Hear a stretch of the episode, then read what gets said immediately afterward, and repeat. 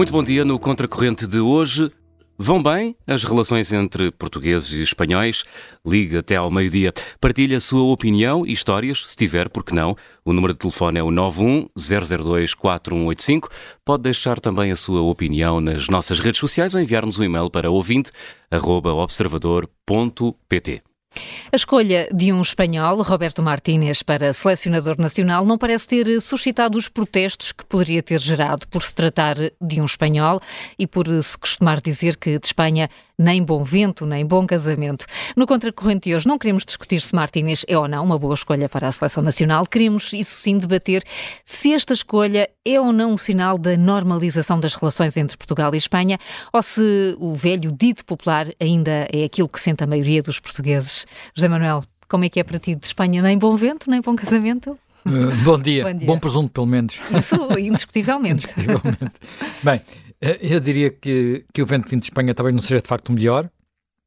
Uh, o vento tende a ser mais quente no, uh, no verão, vem do, do Saara, não é? Mais frio no inverno, vem daquela da meseta. E pelo que não gostar dos ventos de Espanha, eu até diria que tem boas razões climatológicas para isso. Uh, já quanto a casamentos, a história eu diria que é um bocadinho mais complicada. Uh, falemos nós de casamentos, casamentos, portanto, de pessoas comuns, uh, ou falemos de uniões políticas, relações comerciais, intercâmbios comerciais, portanto, casamentos reais ou casamentos económicos, por aí adiante.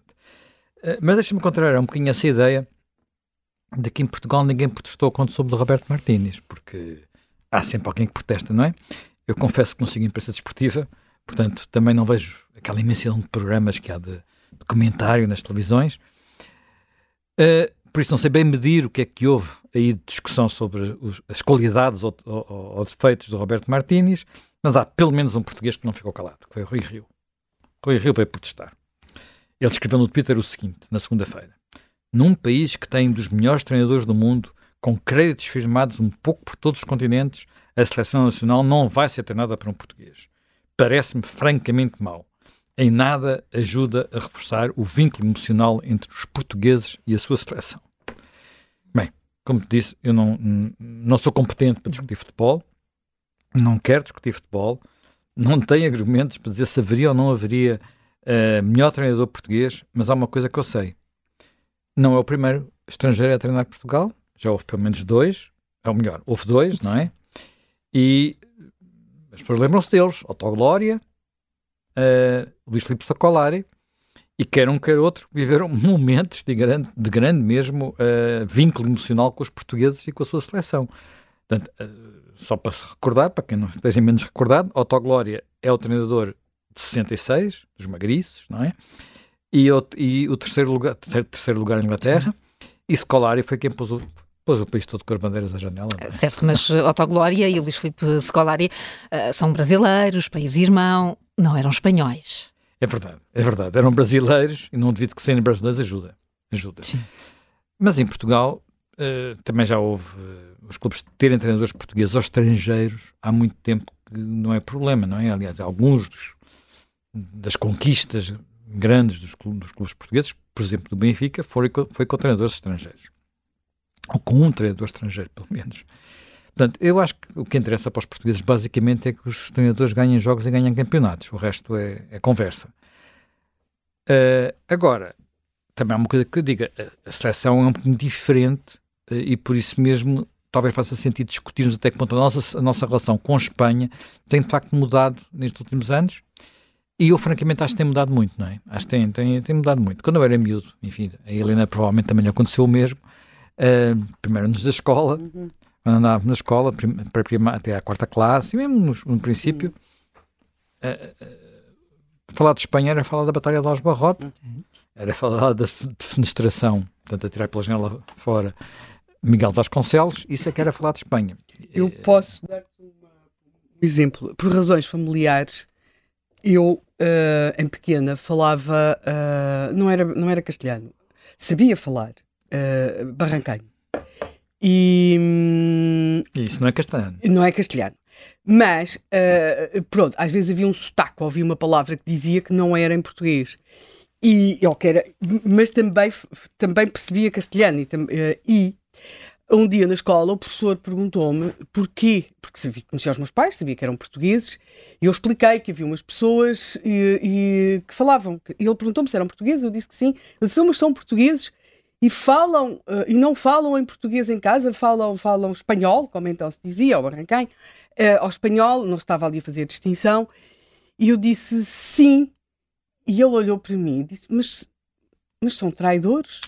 e, e, eu, das pessoas do mundo eh, que se contavam entre aquelas, como a minha família, de quem eu mais gostava, fiquei engasgada porque, porque não sabia o que é que havia de responder a este conceito de traição. Portanto, eu nasci em 1961, esta cena deve ter sido para aí 1970, quando eu andava na terceira classe ou coisa assim, e, e, nunca me esqueci disso, quer dizer, traidores.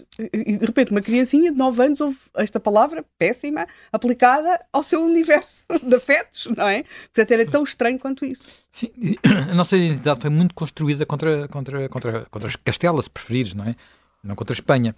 Quer dizer, é, só para ter uma ideia, uma das coisas que eu nunca mais me esqueci quando entrei no liceu é que por cima do, da porta, do, digamos, da porta que dava acesso ao corredor da, da geografia, portanto, naquilo tinha os seus diferentes departamentos, havia um mapa, muito conhecido, um mapa que de vez em quando aparece aí, é fácil encontrá-lo se nós formos à, à, à internet. Uh, aliás, voltei a olhar para ele ontem, que é um mapa onde se sobrepunha uh, enfim, o Império Português, como se dizia na altura, à Europa. Portanto, o mapa chamava-se Portugal não é um país pequeno. E, e, e, e, o mapa o que é que tinha? Tinha o resto da península, o resto da península era ocupada pela metade de baixo de Moçambique, ocupava aquilo quase tudo, e depois, entre Açores, Madeira, São Tomé, Cabo Verde, Guiné, ocupava a mancha, era uma mancha vermelha sobre uma, uma mancha amarela, salvo que era a Europa, e aquilo ficava tudo ocupado. E depois, enfim, o resto de Moçambique ocupava a França quase toda e tapava a, e tapava a Suíça, uh, enfim, Angola, Angola e até a Ucrânia. Angola e até a Ucrânia, portanto. Uh, e, portanto, era, era... A ideia era... Nós somos aqui pequeninos lado de Espanha, mas isto não conta. Isto não conta. Somos portanto, também da Europa, não é? quer dizer... E, e, e, e, há outra coisa, quer dizer, estávamos sempre a falar da Batalha de Osbarrota e das glórias da Batalha de Osbarrota, uh, por exemplo, e que de facto foi uma batalha travada com imenso engenho, imensa, imensa arte. Uhum. Nós estávamos em inferioridade numérica. Uh, eu, aliás, recomendo que vão visitar o museu do, que, está, que há no sítio da batalha, que levem o, o centro crianças, interpretativo, não é? O centro interpretativo, que é muito interessante, é uma parte interativa. Portanto, aquilo percebe-se como é que a batalha decorreu, é muito interessante. Agora, eh, eu não me recordo, por exemplo, de contarem como é que foi o desastre de Dom Afonso Henriques em Badajoz, onde partiu a perna. Só sabíamos ficou... que tinha partido a perna. Isto de perna Pronto, que tinha partido a perna, mas depois o que aquilo representou, que basicamente representou que Portugal deixou de poder avançar para, para a Andaluzia e ficou confinado a ir até o Algarve e pronto. Portanto, a nossa fronteira leste ficou ali decidida, o que é, obviamente, um, um digamos, um fracasso. Uh, se queres que diga, acho que é... Não, não, não, não acho isto muito estranho. A forma normal dos países uh, contarem as suas próprias histórias, uh, é dar mais importância a, a, às vitórias do que às derrotas, para, sobretudo às pessoas, aos pequenos, não é? aos bons exemplos do que aos maus exemplos. Uh, mas não tenho dúvida que existia, de certa forma ainda existe, toda uma retórica que muito, procura muito afirmar a identidade de Portugal como contraponto à Espanha sobretudo, sobretudo a uma Espanha hegemonizada por, por, por Castela, pois, que é o que é. Que é, que é, é, que é, o que é mas, por Madrid.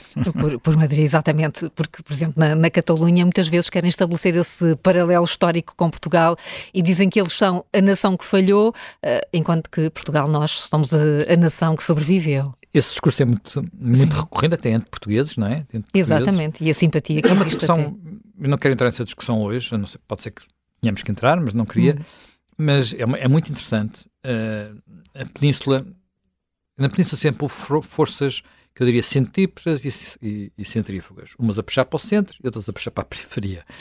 Uh, umas que valorizavam mais a identidade e independência das diferentes nações, e há diferentes nações na Península, e outras que, em contrapartida, uh, sublinhavam a unicidade, a cultura comum, uma, uma, história que em muitos aspectos é partilhada, apesar, enfim, Portugal e Espanha dividiram o mundo, portanto, há aqui um lado de partilha.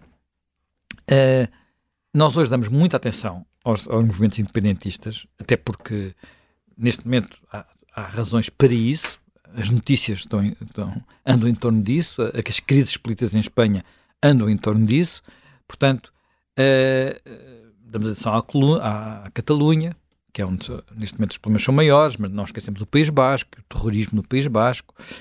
Olhamos para a Galiza, uh, assim com muito carinho, apesar de na Galiza o, o independentismo ter menos, menos, força, nunca teve a força que teve noutras, noutras regiões. Mas, uh, uh, por exemplo, quase nunca, uh, quase nunca falamos de, dos movimentos que foram no sentido da unificação. E no século XIX eles foram bastante importantes. Houve um, houve um movimento iberista que nasceu sobretudo em Espanha, foi mais forte em Espanha, Uh, mas que em Portugal mobilizou muita gente, nomeadamente intelectuais como Oliveira Martins, não é? Um dos, grandes, dos nossos grandes historiadores e ministro das Finanças. Ele foi ministro das Finanças, no, no, poucas pessoas uh, se lembram disso. Curiosamente, esse, esse, esse, e isso também é bom ter a noção, porque a gente às vezes vê todo o mundo com a, a nossa própria imagem, não é? Esses movimentos não aconteceram, aconteceram no quadro de uma Europa, onde na altura vários, eh, havia movimentos parecidos noutros países. A Alemanha estava a reunificar-se, em torno da Prússia, mas estava a reunificar-se. A Itália estava a reunificar-se, quer dizer, uh, e em muitos aspectos, a ideia de criar uma União Federativa em Portugal, porque era na altura que se falava, uh, aliás, é curioso porque havia umas propostas em que Portugal era dividido em dois, outras propostas em que ficavam algumas nossas províncias tradicionais, outras, enfim, propostas havia muitas, mas eram coisas assim um bocadinho, um bocadinho elucubrações de intelectuais.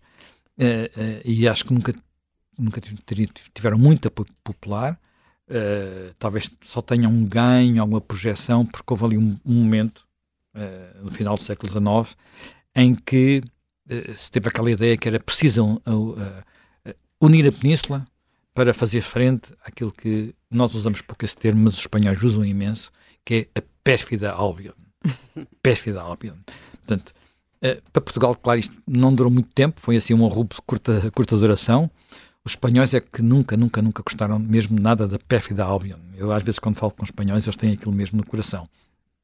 Nós, em contrapartida, tínhamos estado, estávamos e ainda estamos unidos naquela que é, aliás, estamos a celebrar agora um aniversário, mais velha aliança, aliança, aliança do mundo, enfim, é uma aliança um bocadinho mais informal do que formal, não é?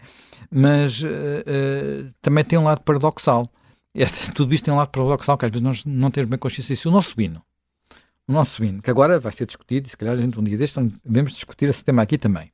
Mas o nosso hino, uh, que, tema, que acaba contra os canhões, marchar, marchar, não é? Na versão original não era contra os canhões, é contra os bretões. era contra os bretões, os bretões ingleses, não é? Isto quê? Porquê? Porque o hino foi composto na altura do ultimato, da crise do, do mapa cor-de-rosa. Sim, portanto, o que estás a querer dizer é que a nossa relação com os ingleses sempre foi diferente da dos espanhóis. É acho que sim, acho que sim. Bem, até começando a Batalha de Los Barrota, se quiseres, não é? Começa no Cerco de Lisboa, é muito antiga mesmo, não é? Portanto, uh, uma, mas não creio que tenha sido por aí que em décadas mais recentes, sobretudo, ou melhor, nas décadas da ditadura, nas décadas que antecederam a, entrar na União Europeia uh, que tenha sido por causa de estarmos próximos dos ingleses que de facto na prática estivemos de costas voltadas para, para os espanhóis. Quer dizer, aliás, é curioso que, sendo Portugal governado por Salazar e a Espanha por Franco, que em princípio são. Eles eram, os governos eram bastante diferentes, os regimes tinham muitas diferenças, mas estamos a falar, apesar de tudo, de dois conservadores, muito católicos, mas nada disto é exatamente igual. A relação, por exemplo, entre a Igreja Espanhola e o Governo e entre a Igreja Portuguesa e o Governo não é, não, tem muitas diferenças. Tem muitas diferenças. É, tudo isso tem, às vezes pensamos que são, são, duas pessoas, são dois gêmeos, mas não são. E nem, nem gostavam muito um do outro. Uhum. Nem estavam muito bem um com o outro. Mas enfim. É, agora, há, nessa altura, é, e isso aliás é uma das razões, por exemplo, pelo que o Franco não gostava de Salazar, é que o Franco teve uma política desenvolvimentista muito assente na ideia de, da autossuficiência. Portanto, a economia, o país, a Espanha é um país maior, é suficientemente grande para, por exemplo, ter uma indústria que alimente o mercado espanhol, coisa que em Portugal, tão pequenino e pobre, era difícil. Uh, talvez o melhor exemplo, que ilustra melhor esse exemplo, era o facto de haver uma marca de carros espanhóis, que era a SEAT.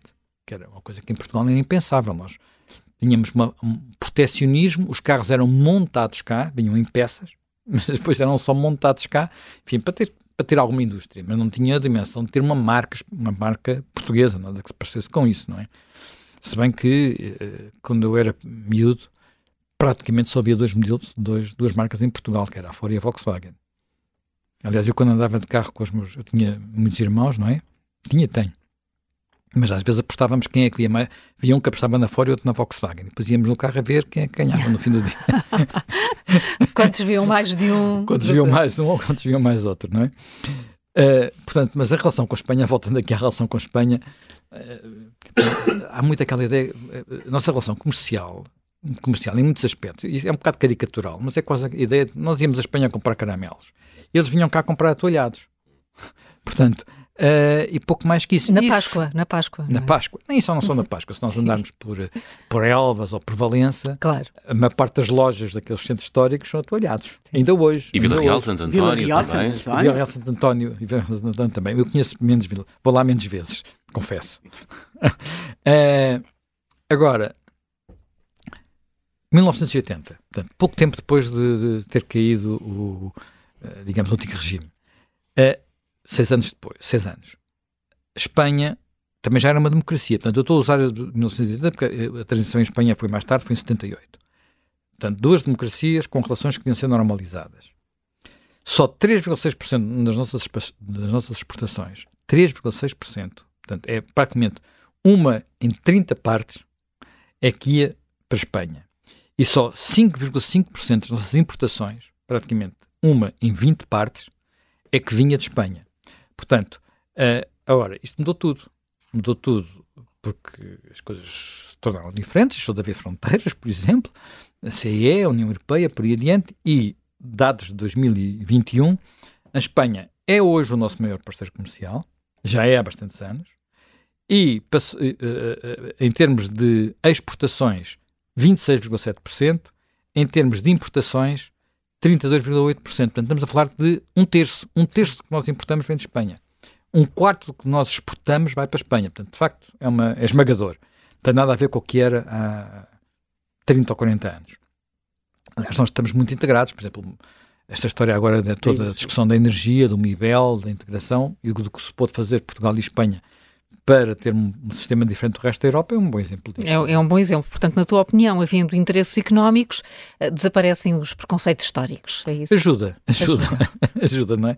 O dinheirinho... O dinheiro favorece, não é? o dinheiro favorece. Mas não só, não é? Já não... E, aliás, eh, já não temos nos imaginar como na interna padeira de Barrota a cata dos espanhóis, que era um bocadinho... Era uma, uma imagem muito, muito repetida, uh, e preencheu o imaginário de tantas gerações, mas acho que não é só na economia que nos aproxima uh, ou que nos afasta, atenção, porque na economia também houve, às vezes há problemas. Uh, muitas vezes há um discurso que não podemos permitir a entrada em Portugal de empresas espanholas. De vez em quando esse discurso regressa. Eu não, não, não me esqueço do que aconteceu quando o Champollimau quis vender o seu, o seu grupo bancário, que tinha vários bancos, foi obrigado a dividir aquilo ao meio para o Santander não ficar com tudo. Entretanto, o Santander, enfim, cresceu como cresceu, mas enfim, é, é a diferença de ter uma boa gestão ou não ter uma boa gestão, que é o que, é o que deve ser importante e não saber a nacionalidade. É, é, há muitas histórias também, e devo dizer que, conhecendo empresários portugueses que têm negócio em Espanha, que a vida deles não é fácil. A vida deles, muitas vezes, em Espanha não é fácil. Portanto, as coisas não desapareceram completamente. Uh, eu, eu, por acaso, tenho uma opinião diferente da do Zé. Eu acho que a história não é uma questão de preconceito. E, e, acho que se tem que ter muito cuidado com uh, a questão da. Um, a Espanha é um conjunto de nações, tem problemas seríssimos e Portugal, de modo algum, pode ser. Portugal é um Estado, Portugal é uma nação. Por acaso, é uma nação em que o Estado coincide com a nação e isso é muito bom. A Espanha tem problemas intrínsecos gravíssimos que não conseguiu resolver até agora e a última coisa que nos pode interessar é sermos aprisionados naquela vertigem uh, centrífuga da Espanha, porque nós, e isso é muitíssimo importante, somos um Estado. Não somos mais uma das nações da Ibéria. Acho uma outra coisa. A Espanha tem uma história diferente de enorme protecionismo económico. E isso é fundamental para se perceber as dificuldades dos empresários portugueses em Espanha. Os espanhóis não sabem quantos, quantos estados deviam ser com aquele país que têm, mas têm a certeza de uma coisa é que não faz sentido que Portugal exista como Estado independente. E a segunda coisa é que as suas empresas devem ser protegidas. E, portanto. Atenção, uh, não são todos espanhóis. Uh, o não são todos espanhóis. não, o protecionismo sim. O protecionismo, o é sim, coisa. o lobby sim. Eles são muito mais eficazes, por exemplo, Porque em Bruxelas. o franquismo teve uma política mas agora, de proteção mas agora, não, industrial. Dizer que não. Sim. Muitos não querem que Portugal exista, não, não muitos não é querem que Portugal, é que Portugal seja exemplo para Ou eles. Ou seja, eles acham que resolvem muito bem as suas questões nacionais, que são de facto terríveis. Os independentismos é uma coisa esgotante, como transformando a, a, a política numa questão ibérica, porque aí a diluição, eu não estou a dizer que eles querem acabar com a independência de Portugal, não, não, é uma forma de se diluir a questão. Uh, e, e, portanto, pôr a questão em termos ibéricos é uma forma deles aliviarem a sua própria pressão interna, que é que de facto esgotante, extenuante e leva a vida naquilo com, com, as autonomias e as regiões e, e, os conflitos internos. Mas eu acho que nós não, não podemos ter grandes canduras nesta matéria. A Espanha, aliás, uh, o Aznar há num discurso quando toma posse que diz que ia, que ia visitar os dois países vizinhos e a grande surpresa é que ele não disse França e Portugal, disse França e Marrocos. E porquê? As grandes preocupações da Espanha estão uh, uh, centradas em Marrocos e em França. Portugal é, digamos que no meio disto tudo, apesar de tudo, parceiro ajuizado. Mas a Espanha é um país com demasiados problemas para que nós olhemos para aquilo com ingenuidade de pensarmos que a, que a, história pode ser vista como uma questão de preconceito. É sem dúvida o nosso maior parceiro comercial, mas temos de entender eu, eu fico sempre, eu não concordo nada. Eu acho que a única coisa que há ibérica são os presuntos mesmo. Porque, uh, porque e eles, porque é que eles metem a ibérico? Porque sabem que se meterem espanhol vendem muito menos. Porque nós temos de ter extremo cuidado. Uma fragmentação da Espanha com a Catalunha a caminhar para o independentismo faz aparecer três Estados na Península, o que é manifestamente mau para Portugal, mas os países seguem o rumo que eles quiserem, não é? Agora, temos de perceber que o nosso parceiro está em Madrid, o nosso parceiro não está em Barcelona, por agora, não é? Se estiver, temos de entender que nós perdemos escala naquilo que é a península e nós não podemos nunca deixar-nos cair na ratoeira de acharmos que a história é um preconceito e que temos de ter muito cuidado com os nossos nacionalismos, oh, oh, oh, quando a Espanha vive em perfeito caldeirão nacionalista. Aquilo é o caldeirão dos nacionalismos. Mas o, e depois eu não, eu no meio disto tudo não percebo bem qual é, qual é o teu ponto, não é? Porque boa parte, boa parte do nacionalismo espanhol é sempre baseada em quê? Em preconceitos históricos. Invenções, deles... muitas vezes. Pá, às vezes são invenções, outras vezes não Sim, são. Todas as histórias têm as suas Todas as histórias têm as suas invenções. Portanto, é uma coisa, é uma faca sempre. A começar de... pela nossa. É uma faca sempre, é uma faca sempre de dois gumes. É uma faca sempre de dois gumes. Eu só estou a dizer que há uma normalidade, apesar de tudo, uhum. nas relações e mesmo na forma como nós nos relacionamos com os espanhóis, Sim. que não era a normalidade que existia uh, muito tempo antes não. E, que, e que nós não precisamos uhum. da cadeira de Los Barrota. Não, mas, e que, mas o pai favoreceu esse, essa normalização das relações? Sim, não. Porquê? Pois. Porque a Espanha é muito mais eficiente na Europa do que nós e faz vingar muito melhor os seus, os seus interesses na Europa do que nós. É mais poderosa. É, não é só por ser mais poderosa, é mais eficaz. Quer dizer, quando eu digo mais eficaz é uh, aquilo que me, me, dizem, por exemplo, os negociadores portugueses. É que sempre que há negociações europeias, e há muitas negociações uhum. europeias, uh, a Espanha uh, funciona de uma forma, eu diria, como um exército uhum. ordenado. E nós vamos em ordem desordenada. O Ministério 1 vai para um lado, o Ministério B vai para o outro, aquilo vai, cada um para o seu lado. E a Espanha, ali, mesmo às vezes com as, com as, com as, com as coisas que são das autonomias ou das nação, nações, como preferidos, vai em ordem ordenada. Portanto, tem a ver um bocadinho com. É como, é como, é, pode parecer é... contraditório, mas é como se eles interior, interiormente estivessem sempre numa convulsão interna a discutir se os quadros do Museu A devem ficar aqui ou se devem dividir em outros para o Museu B e, e todas essas coisas, mas quando se trata de negociar questões externas, Uh, é, é, como se voltassem ao tempo dos tércios, não é? Uh, e, portanto, são muito unidos, uh, muito unidos, não, são, são muito focados naquilo que são efetivamente os seus interesses. E aí é que eu acho que nós temos de perceber que, sendo eles o nosso principal parceiro, são um parceiro instável, são um parceiro cujo futuro. Não, neste momento tem, tem quer dizer, neste momento tem, está instável, não é? É, é Está sempre enfim. tirando assim um, um, vez em quando. instável, enfim. Apesar de tudo, nos últimos 50 anos, a maior parte das vezes tiveram governos de maiorias absolutas. Sim, mas Agora, isso não nos últimos- chega. nos São um últimos- país com terrorismo, bem. são um país com uma enorme influ- inter- ligação do poder político ao poder judicial. Nós, O nós Reino Unido teve terrorismo também muitos anos. Sim, e isso nunca... Teve, e e teve nós sabemos, terrorismo muitos anos e sempre- não foi fácil. E deixa- Portanto, teve terrorismo muitos anos e não foi fácil. E, e terrorismo que tentou coisas que em Espanha não chegou a haver, que é assassinar o, o- a primeira-ministra, não é? E, e quase Uhum. Por conseguiu. acaso é uma história muito curiosa, que a ver como é que Portugal lidou sempre, e Espanha também, por exemplo, a IETA Claro. nunca conseguiu, tentou várias vezes e terá tido depois já no fim aqui umas bases, mas oficialmente não, ou seja, porque eh, eh, a ideia era Portugal não queria de maneira nenhuma ter bases da ETA aqui, porque não se queria ver de modo algum envolvido naquele tipo Sendo de... que muito- é muito curioso, entre a opinião pública, durante muito tempo, era complicado. Portanto, tratar a ETA como aquilo que ela era, que é uma organização terrorista, Uhum.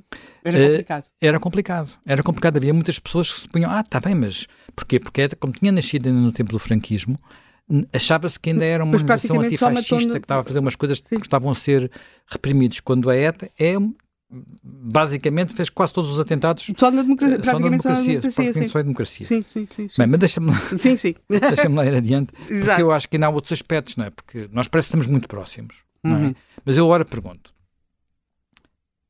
quantos livros espanhóis, quantos autores espanhóis nós conhecemos bem em Portugal neste, neste momento? E quantos autores portugueses em Espanha? Quer dizer, em Espanha era o Saramago, mas o Saramago, entretanto, morreu, Casado com uma, e casado com uma espanhola, e vivia, e até vivia em. Espanha, não é? Vivia nas Canárias. Portanto, Saramago, em Espanha era, Uhum. pá, portanto, muito fácil. Mas, para além de Saramago, quantos são conhecidos? E, em- contrapartida, em Portugal, quantos também são eh, realmente conhecidos? Ah, claro que há, nós lemos Sim, autores espanhóis. sim. Mas não são os mais lidos, não são aqueles, quer dizer, e canções espanholas, a canção espanhola, E, e, e, e filmes espanhóis. Já houve, já tiveram, já Almodóvar, tiveram melhores Almodóvar. dias. não é? Sim, Que o já- Almodóvar- que já- quer que já dizer, teve há o um- Almodóvar, um mas não alto. já teve, já, já teve melhores Sim, dias. também já esteve Mesmo as séries, as séries a gente fala da Casa de Papel, mas não há, quer dizer, nós vemos é coisas brasileiras, não é? Portanto, hum, enfim, Sim, eu trabalhei na adaptação de uma série, ehm, fiz consultoria histórica para a adaptação de uma série espanhola em Portugal, o Conta-me, e é curioso como nós achávamos, eh, ou quando se compram os guiões, que aquilo ia ser muito simples, era só fazer ali uns acertos, onde eles eh, estavam 20 pesetas e nós tínhamos de ver quanto é que era escudo, aquelas coisas. Não, era tudo diferente. Tudo diferente. Para já os tempos históricos não coincidiam. Depois a, a maneira de viver é di- diferente. As referências históricas também. Eles com muitas referências de Marrocos e aquelas coisas todas, nós com imensas referências de África. E portanto portanto, é tudo novo. era praticamente, ou seja, era como se fossem dois vizinhos no mesmo condomínio, mas, mas um olhava para um lado e o outro olhava para o outro, mas viviam no mesmo condomínio. E, e- e o desacerto da- da- das políticas também, também, também era, ou seja, eh, não sei como é que é de explicar isto, mas era aquilo que estavas a referir há bocado. Eles eram um universo sobre si mesmos, sobre si mesmos, ao passo que nós, eh, pela nossa própria pequenez, havia mais eh, eh, ligações eh, Sim, é outros países. não é? internacionais. Além de uma coisa, dás-me só um minuto para contar isto. Uma coisa que para nós quase. Eu percebo, quase que não que é estranho, que é o dia, o episódio em que a família, eles eram os Alcântara, foram conhecer o mar. Nós tivemos de deitar esse episódio praticamente fora, porque a presença e a omnipresença do mar em Portugal era uma coisa muitíssimo superior àquilo que acontecia com a Mas é apenas Pá, eu, quando, mais uma vez, voltando às minhas memórias de infância, eu, eu tinha, tenho família em Espanha Uhum. E essa família em Espanha vinha em Portugal passar férias a, a Figueira da Foz. Porque era dos sítios mais perto do mar que havia eh, relativamente a Madrid, que era onde eles viviam. Portanto, agora já, enfim, os Lisboa ia espanhóis da ser a Figueira praia de. Madrid, segundo o secretário de? Estado, eh, o ministro do Sócrates, não é? Que Lisboa, quando, eh, lá por Sim, causa... quando queria TGV para A nós TGV, Lisboa ia ser a praia de Madrid. Para sermos a praia de Madrid, enfim. Temos a já, temos gente a suficiente divergir encher Costa imenso. da Caparica e o Guincho. e o Guincho, bem. bem. Mas enfim, mas sei lá, houve um momento aqui em que houve muita aproxima- aproximação no outro domínio, que foi o futebol, Uhum. com o Ronaldo e com o Figo primeiro, mas com o Ronaldo Sim. depois. Mas mesmo assim agora, eu acho que, por exemplo, nós já vemos mais o futebol inglês que o futebol espanhol. não? Sim, mas no futebol também está completamente internacionalizado, não é? Ninguém sabe já de onde é que vêm os jogadores. Sim, sim. E, e- eu acho que em Portugal isso já acontece há muito tempo, não é? Portanto, eh, vamos lá ver. Houve um clube que resistiu muitos anos, que foi o Benfica. O Benfica só em 78, eu tive ontem a verificar, tinha ideia que era para ir no final, é que fez uma Assembleia Geral, uh, foi preciso uma Assembleia Geral, uhum. para autorizar que se contratassem jogadores estrangeiros. Nessa altura, já quer o Porto, quer o Sporting, tinham tido grandes jogadores estrangeiros. Uhum. Quer dizer, não os primeiros, eu tive, pelo que eu descobri, 30. o primeiro do Sporting, o primeiro do Sporting, uh, assim, importante, não é? Houve outros. O primeiro do Sporting é um húngaro chamado Janos Roctro, coisa assim do género. Esse jogou na década de 50 e jogou várias, várias épocas. No Porto há um que foi muito foi importante, que era um, um jugoslavo chamado Cornia, Cornia que não só foi campeão pelo Porto, como foi melhor marcador do ano, curiosamente, a par com um jogador do Sporting que era o Pedro Teu. Sim. Uhum. Aqui não há Benfica. Uhum. Uh, só que depois o Benfica veio o Eusébio e, portanto, foi. Aliás, isso leva, essa questão do Benfica não ter jogadores estrangeiros, levou quando há o programa o Zip Zip com o Carlos Cruz, o Fialho Gouveia e o Raul Solnado. Eles convidam, é a primeira vez que vão dirigentes, que são convidados, os dirigentes dos clubes de futebol não falavam, não falavam, falavam lá para os seus associados, lá nos seus clubes, mas não na vida das pessoas. E, o, e eles convidam para ir ao Zip Zip o, o, o Brás Medeiros, que era o presidente do Sporting, e também o presidente do Benfica. E o, o presidente. O, exatamente. E que não vai. E porquê que não vai? Porque o, Brás, o Benfica e o Sporting estavam zangados porque o Sporting tinha começado a convidar uh, no seu esforço de internacionalização e também com. E, e, sobretudo, estava a tentar fazer grandes contratos de jogadores já internacionais. E o, e o Benfica disse que o, que o Sporting era a, Sociedade das Nações do Futebol. E isto não era elogio para ninguém e ofenderam-se. E, portanto, só foi o Brás Medeiros Deve ser uma altura em que pai, no Sporting jogava Gazalde, que, que, era um jogador chega, famoso. No, chega, Porto, chega depois, no Porto jogava chega, o Cobilhas. Chega na época seguinte. E, o, e mesmo assim, o Brás Medeiros, no, no Zip Zip, diz que o Sporting é o clube, estou a citar, é o clube mais ultramarinista de Portugal, pois tem filiais e delegações por todo o lado. Ou seja... Só que depois eles, eles jogavam nas filiais do Sporting em Moçambique e depois vinham para o Benfica. mas enfim, isso é outra discussão. Pronto, e agora vais aqui é outra... contar a história de Eusébio. Isso é outra discussão. Oh, vamos contar a história. Eusébio. Não vamos, não, vamos contar, não vamos contar a história do Eusébio. Acho que vale a pena ainda. Vê lá os fantasmas que desenterras, eh, Helena, com a vinda é do Eusébio. É, é, é, ir ao tema do, do, do porque é que nós dizemos aquilo do bom vento e do bom casamento, não é? Hum. Pois, Portanto, exatamente. Eh, há, há, alguma ideia da origem deste, deste dito dizer, A explicação mais comum, de facto, é que os ventos de Espanha, como eu Sim. disse, não são uma grande coisa, são mais agrestes. E, é, para a agricultura e, até, não é? Portanto, não são bons para Os ventos do litoral são melhores, portanto, há essa, essa, para a agricultura, exatamente, secam, vêm, ou estão geadas, coisas assim do género. Agora, o bom casamento, a tradição é dizer que são tais ilusões históricas, não é? Nós tivemos uh, Inês de Castro, foi primeiro, talvez o primeiro caso, Inês de Castro foi mandada a matar pelo Dom Afonso IV porque se temia que ela, ela era bisneta de um, de um rei espanhol, de um rei de Castelo, ou melhor, de um rei de Leão. Uh, e, e, portanto, tivemos depois o, o Dom Afonso V, que fez uma incursão em Espanha, que, enfim, Batalha de Torque, é uma espécie de empate, mas basicamente a incursão é politicamente falhada. E o que é que ele foi lá defender? Foi lá defender os direitos de uma senhora chamada Joana Beltraneja. Portanto, perdeu, mas os reis católicos depois ficaram, digamos. Uh, uh, depois tivemos, quer dizer, porque é que os Filipes estiveram em Portugal? Basicamente porque eles eram a linha certa. Coroa, eram, eram os herdeiros legítimos da coroa por causa do, da política de casamentos, sim, não é? Sim, que é uma Portanto, loucura. E essa, e essa ideia que criou-se, portanto, casamentos com a Espanha levam-nos a perder a independência. Portanto, ora bem, há quem diga, há quem diga que uh, não são só as distribuições históricos que sustentam o adágio, digamos assim. Eu encontrei um texto de um, de um sociólogo, um sociólogo do Instituto de Ciências Sociais, que eu acho que conhecia de outros trabalhos, designadamente sobre comportamentos e prostituição e coisas uhum. assim, que é o José Machado Pais. É um, é um texto já antigo, é um texto da década de 1980, portanto é um texto que tem 40 anos, uh, quase 40 anos. Uh, ele defende uma tese diferente. Eu acho que essa é uma tese, eu, vou, eu trago aqui porque ela é de facto provocadora, eu gosto de coisas provocadoras, uh, e tem aspectos mais interessantes sobre, e tem a ver muito com os estereótipos que estão criados em torno, quer do homem português, e das suas proezas, não é? Atenção, eu agora vou ser muito politicamente incorreto, mas isto são coisas antigas. Uh, quer da fama das mulheres espanholas, digamos, e da sua alegada facilidade. Desculpa lá usar o termo facilidade, que agora deve ser uma coisa completamente proibida, mas que era muito usada noutros tempos, não é?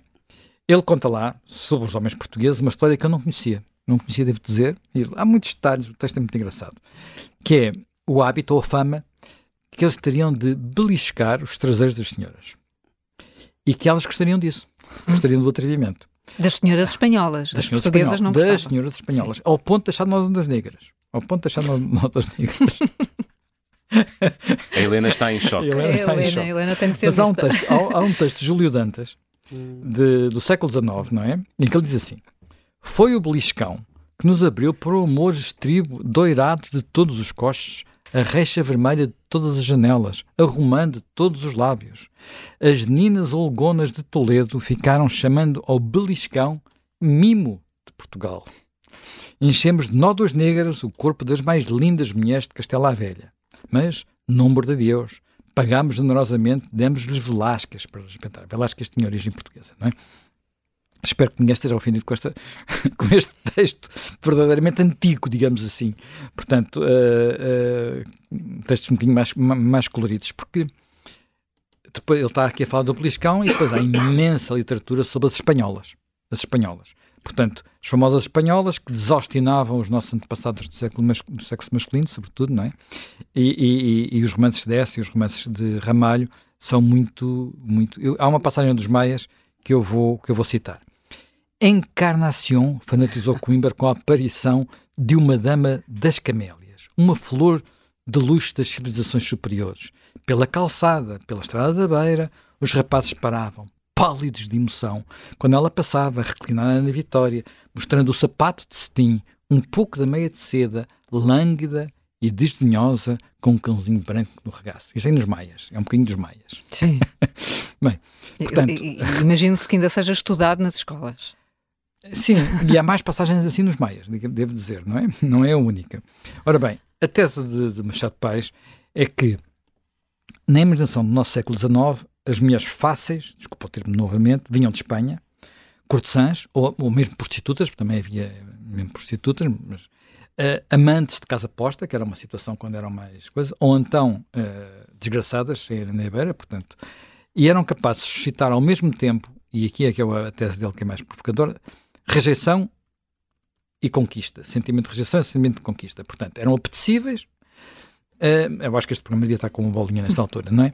Eram apetecíveis, mas eh, não próprias para casar. Portanto, a, a cultura da época, os paradigmas da época impunham às mulheres, às mulheres portuguesas, naturalmente, eh, o recato, eh, o recato do lar, eh, a fidelidade. Portanto, o macho existiria a fidelidade, sonhava era com as purezas fo- sexuais noutros, fora de casa, não é? Não tenho a certeza que seja a melhor explicação para a origem do dito popular, Hum. mas, enfim, é mais, mais, mais, mais, colorida, pelo menos. Mais, mais colorida. Agora os tempos são outros também. Isto já mudou Sim, muito. os tempos são outros. Mas já agora, só para acabar muito rapidamente, já não devia, já me estou a estender muito, já estamos em cima da hora. Deixa-me só contar esta história, que é assim. Nós devemos dar mais atenção aos laços que temos, alguns laços que temos com a Espanha, que às vezes nos passam despercebidos, nomeadamente os que temos com a Galiza. E eu não só o galeco-português. Eh, o- o- houve um período em Lisboa, eu ainda me recordo de haver isso muito na conversa das pessoas, em que os galegos eram a principal comunidade estrangeira em Portugal. No século XIX, 70% dos estrangeiros, em Portugal não, em Lisboa, 70% dos estrangeiros que viviam em Lisboa eram galegos. E eram bastante miseráveis, estavam na parte de baixo de- da escala social, aguadeiros, carregadores. Aliás, fazer, fazer o trabalho de um galego era assim uma coisa que se dizia, era um dito, no sentido de dizer uma coisa muito pesada. Trabalha outros- que nem uma galega, não é? Sim, Ah, essa é uma frase. galega, essa, essa, essa frase, não é? E- mas foram, muitos foram se engrandando na vida. Sim. Ora, por exemplo, se um dia fores ao Gambarinos, é um bocado caro, mas se um dia fores ao Gambarinos, ao Solar dos Presuntos, Claro. Sim. ao Ramiro, que é mais, Sim, enfim, um bocadinho mais popular, tudo são restaurantes icónicos de Lisboa e todos foram fundados por galegos. E, e é preciso que se perceba, os grandes escritores portugueses do Renascimento, eh, pronto, depo- eh, Sim, escreviam, nas duas línguas. escreviam nas duas línguas, Sim, eram bilingues. Só após 1640 é que de- eles deixam de usar o castelhano, sendo que convém lembrar que a mulher de Dom João IV, tal que disse que mais valia ser rainha um dia que duquesa toda a vida, ela era castelhana. Era castelhano, exatamente. exatamente. Foi uma Bem, grande rainha E agora, para continuar, só sobre galegos, a Ginginha do Rocio, Sim. que é de 1840, foi fundada por um galego. E agora, enfim, um episódio, a Celeste Queiro. Celeste Queiro terá sido aquela senhora que ofereceu os primeiros escravos aos soldados. A florista. Filha de galegos. e uh, aquilo que eu achei mais, enfim, nem sabia disto e tenho, tenho que confirmar, porque eu fiquei com dúvidas, mas vou confirmar. Mas encontrei isto, uh, que é o bacalhau com grão. Sim. O nosso bacalhau com grão também veio da Galiza. Portanto, e, come, e, é muito habitual na Galiza e foi de lá que veio. Tens que, tens confirmar com o José Quitério. Com... Tenho, que com, tenho que confirmar com o José Quitério, exatamente.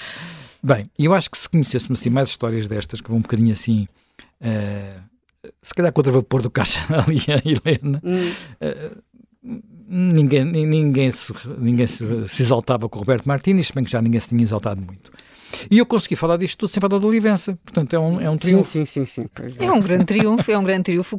Helena, ouvindo a primeira parte e uhum. a opinião uh, do José Manuel Fernandes, não percebi bem como é que consegues classificar as relações atuais entre Portugal e Espanha.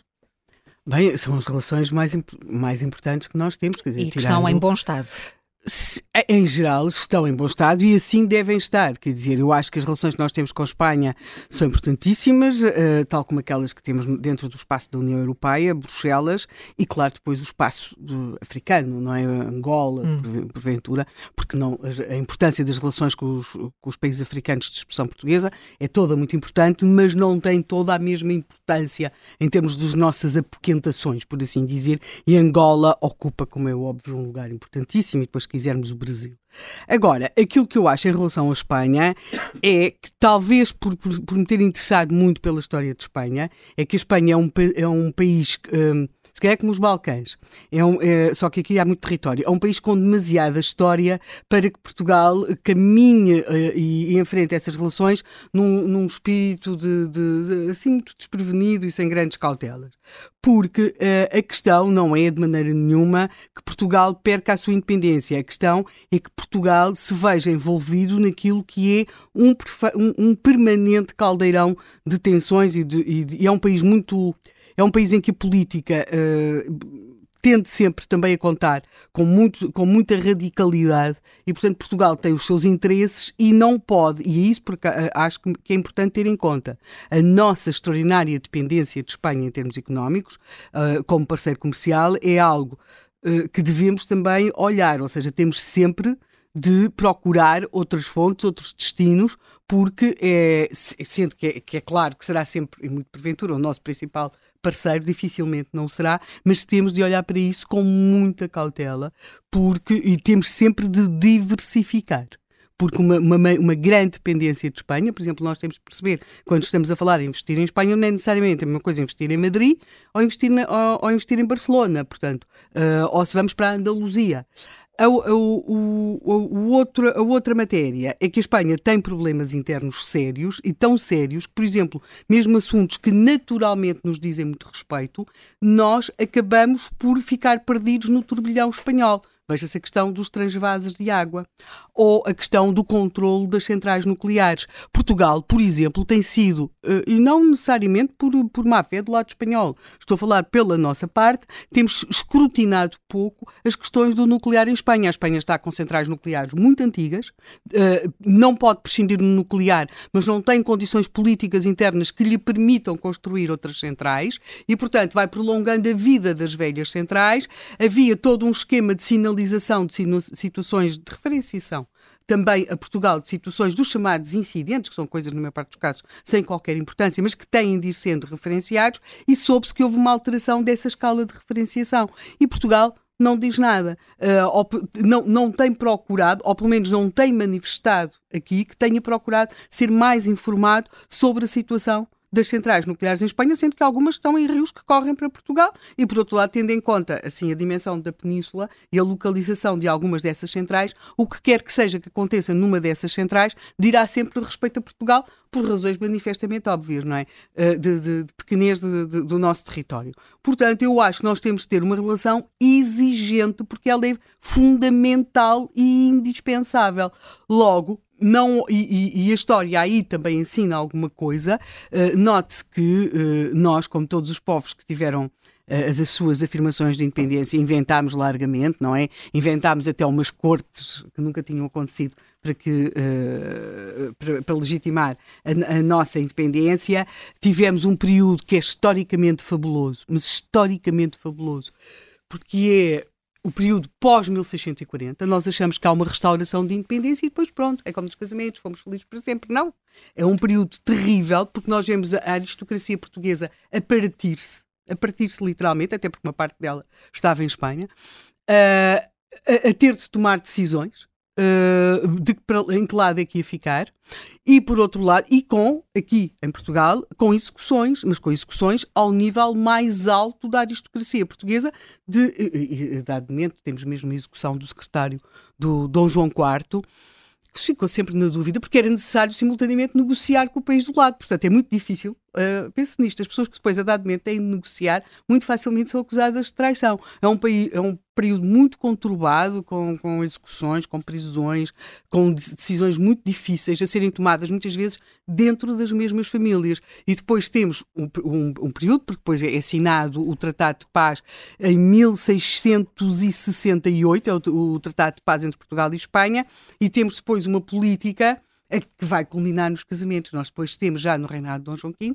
uma cerimónia fabulosa das trocas das princesas no, no Rio Caia, na qual é construído um palácio de madeira no Rio Caia, com dois lados rigorosamente iguais e do mesmo tamanho do lado português e do lado espanhol, e em que Portugal manda para a Espanha uma princesa, de Espanha vem a princesa que vai ser rainha casada com Dom José I, e o, com o rei Dom José, e em que as, as, políticas de casamentos foram essenciais depois, portanto, os casamentos nem bons nem maus, mas foram frequentemente indispensáveis para o afirmar desta, desta questão. Agora, note, entre 1640 e 1668 não é apenas uma questão de guerra, é uma questão até de questões difíceis aqui entre nós. Logo, eu acho que temos de ter uh, muita atenção e muita exigência nesta relação. Acho que os espanhóis são muito focados naquilo que são os seus verdadeiros interesses e não, não sou eu que os criticarei por isso. E acho que a nós, igualmente, compete também esta parte, porque na verdade nós uh, somos uh, países, uh, então no nosso caso, em que tudo é muito mais condicionado, porque a Espanha, conforme diria o Aznar, ainda tem a França, não é? Depois também tem aquela relação com Marrocos, mas nós temos o Oceano Atlântico, portanto as coisas complicam-se complicam muito mais. Portanto, eu fico sempre muito admirada com estas ingenuidades, às vezes com uma certa candura na relação com um país que sabe muito bem nesta, em muitas matérias aquilo que quer. Depois quero recordar uma outra coisa. Quando o Mourinho esteve em Espanha, quando ele ganhava, era, uh, pronto, era o técnica, não sei o quê. Quando ele perdia era o português. Convém lembrar, e eu acho que nós e estas coisas fazem parte do futebol, não é? E uh, quando o Figo passa de muda de clube em Espanha, é quase como se o português não tivesse percebido aquela coisa extraordinária ter entrado no mundo do, dos galácticos, não é? Pronto, e não ser, não ser uh, não ser uma pessoa assim merecedora, pronto, merecedora não, agradecida, não ser uma pessoa... Mas aí foi visto como uma traição, Foi é? visto como uma traição. Ele saía do clube... Era o pesetero, como, se, como se os jogadores espanhóis, ingleses e alemães e desse mundo fora se movessem por pastéis de nata, não é? E ao bolas sim, de Berlim.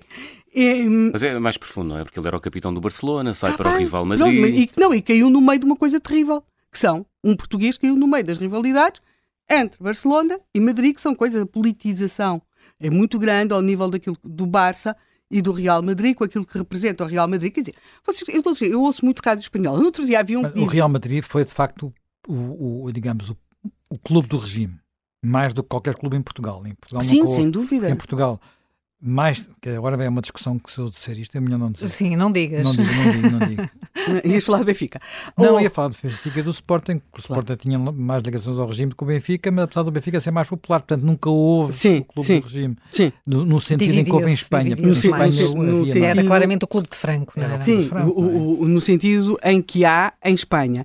Eu creio que aqui, uh, eu, eu, acho de certeza que, que quando uh, eu estive a perguntar, a quem sabe, porque eu não sei, daqui a quanto tempo é que a seleção se vai estrear, com este novo selecionador, é daqui a duas semanas e meia, também me explicaram que não vai jogar com a seleção espanhola, pelo menos nesta fase inicial. Uh, agora, é claro que quando as coisas começam a correr mal para qualquer selecionador, porque há sempre um dia em que corre mal, alguém vai achar que o espanhol está a ganhar demais ou que o espanhol não, não tem qualidade ou qualquer coisa assim do género. Mas creio que é, de facto, um, um, um, um momento que, que, marca as nossas relações, ou seja, a nossa descomplexificação dessa relação. O facto de acharmos que já podemos ter um selecionador espanhol, até porque nós temos vários jogadores portugueses em Espanha, mas não temos assim tantos jogadores espanhóis em Portugal. Agora, ao nível do selecionador, é uma outra coisa. Acho salutar que Portugal tenha um, um selecionador espanhol. Não, não é de, certamente por aí, e acho, e acho, eu não percebo nada de futebol, portanto, se o homem é bom, que venha, não, não, não, não, não, não me choca. Não subscreves não, não me choca. Há, há, uma atividade que eu sei que é maldita, e este programa já vai, Zé Manuel falou da encarnação do, do, do ESA no, na primeira parte do programa, eu acho que posso falar na segunda parte do programa de uma outra coisa que hoje é maldita, e onde as relações sempre foram profundíssimas, que é a tauromaquia. Tourada. Sim. Não é? Tourada. E, e, portanto, aí sim. Não está cá o Paulo Ferreira, podes falar. A, a, tourada, mas temos os ouvintes, é uma coisa. e é diferente, não é? Uma tourada claro, é Mas sempre houve grandes ligações com, com os, os, toureiros a passarem de um lado para o outro, sobretudo. Um, os toureiros a pé, os, o, no, no toreio a pé. Portanto, eu creio que a esse nível, seja do futebol ou da tourada, porque há pessoas para quem a tourada assim como futebol, um, as, as, coisas correm salutarmente. Na política temos de perceber que tem, tem de haver exigência nesta relação, porque se nós não formos exigentes, e aqui estou a falar de Portugal, ninguém será exigente por nós nas relações com os outros países, e, e isso acontece com todos os outros países, se for o único país que temos ao lado, muitíssimo mais e por acréscimo. Está esclarecido, parece-me, uhum. e estás, uh, explicaste porque é que estás contra a corrente do José Manuel também. Um não é bem contra a corrente, sou, é acho apenas que sou um pouco mais, um, mais prevenida. Mais prevenida, muito bem. Uh, como, como, estarão os nossos ouvintes colocados nestas, nesta matéria das relações entre Portugal e Espanha? Vamos lá começar a contribuir, João Miguel. Vamos. O Zé Manuel não queria que se falasse muito de futebol, mas o ah, Carlos Real escreveu de forma irónica: a escolha de Roberto Martínez foi perfeita. Com 49 anos já ganhou zero. Por isso foi uma opção vitoriosa. O futuro é brilhante, escreve Carlos Real sobre a, sobre a escolha de Roberto Martínez, o catalão que vai orientar a seleção portuguesa. Flávio Madureira escreve não concorda com a nomeação do novo selecionador, mas por uh, motivos desportivos. Quanto à situação com Espanha, a relação com Espanha, desde o fim da República Espanhola, uh, que não constitui uma ameaça à independência portuguesa, está uh, na NATO, a Espanha está na NATO como nós, é um país como outro qualquer e, e enquanto assim for, não há motivo para termos más relações, escreve Flávio Madureira. Quanto ao Paulo Rodrigues, pede que não resumamos a relação Portugal-Espanha ao espaço peninsular. Escreve Paulo Rodrigues, a grande rivalidade Sim. entre ambos os países está neste momento no mar, em torno do usufruto da plataforma continental atlântica, escreve este ouvinte, Paulo Rodrigues. Muito bem, aqui Sim, sim. E na abertura de institutos há uma espécie de rivalidade entre uh, o que, o que em Portugal deveria ser, uh, deveria ter uma política talvez mais expansionista, que é o Instituto Camões, e os institutos Cervantes, que têm proliferado por África uh, fora. Os Cervantes. Sim, isto é, isto é muito interessante até para ouvirmos agora o Diogo Noivo, que é politólogo e é autor de vários estudos sobre Espanha. Diogo Noivo, bom dia. Olá, bom dia. Eh, estamos aqui a falar de critérios eh, para, para medir as relações entre Portugal e Espanha. Quais é que devem ser eh, úteis para, para percebermos como é, que, como é que nos estamos a dar com os vizinhos? As relações institucionais, a criação, por exemplo, dos institutos, é, é mais importante do que haver um selecionador de futebol espanhol em Portugal? Sim, eu, eu, sobre a parte do, do futebol, tal como o José, José, Manuel Fernandes, confesso que não sou competente para discutir futebol, mas, mas em relação às, às relações Portugal-Espanha, parece-me que elas hoje são muito melhores do que foram no passado, até por uma questão uh, de necessidade. Portugal só tem fronteiras territoriais com Espanha, não temos fronteiras territoriais com qualquer outro país. Um, Espanha é o nosso principal parceiro comercial, que, sobretudo se olharmos para importações e exportações em conjunto. Um, quando nós olhamos para as grandes multinacionais, nós percebemos que elas na Península Ibérica têm um único centro de decisão em Portugal ou Espanha, olhando para o mercado ibérico como um mercado único. O mercado da eletricidade, de resto, já é mesmo um, ibérico. Uh, portanto, há um, há um, conjunto de matérias onde uh, a relação Portugal e Espanha um, não só está muito melhor do que, do que, foi no passado, mas que resulta da própria, da própria necessidade. Uh, Dou-lhe um exemplo que é inescapável, que é o dos rios. Os principais rios portugueses nascem em Espanha. E os rios têm uma importância muito significativa para o PIB, quer para o português, quer para o espanhol, seja pelo impacto que têm na agricultura, no turismo, eh, na produção de energia, e nós agora com, com, o pano de fundo da guerra na Ucrânia estamos a ver a importância da energia, de termos alguma independência energética, e portanto um, Espanha é, ou, ou para não focar em Espanha, a Península Ibérica constitui uma unidade desde logo uma unidade geográfica uh, e num conjunto de outras matérias essa unidade já se vai notando. Evidentemente que ninguém hoje, uh, e sobretudo ninguém uh, no plano de domínio das suas faculdades mentais, ninguém hoje propõe a união dos dois países, a união político-administrativa dos dois países, isso não faz sentido nenhum. Agora, parece-me evidente que existem grandes vantagens para, para as partes de uma maior colaboração e, de uma relação cada vez mais estreita num conjunto de matérias.